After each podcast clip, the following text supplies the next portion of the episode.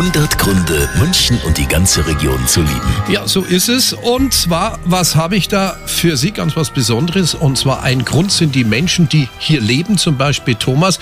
Und zwar, der ist Tierpfleger im Tierpark Hellerbrunn und der hat uns mal verraten, was er eben an der Landeshauptstadt so ganz besonders gern mag. Also die ganzen Gebäude, die ganze Kultur, wo es in München ergibt, dann auch die ganze Umgebung. Also man ist schnell in die Berge, man ist an der Isar, wo es sehr, sehr schön ist und viel Natur ist und nicht zuletzt da, weil wir den schönsten Tierpark Deutschlands hier in München haben. Ja, da hat er recht. Und äh, es lohnt sich auf jeden Fall aktuell mal wieder vorbeizuschauen. Gerade gibt es nämlich Nachwuchs bei den roten Pandas. 100 Gründe, München und die ganze Region zu lieben.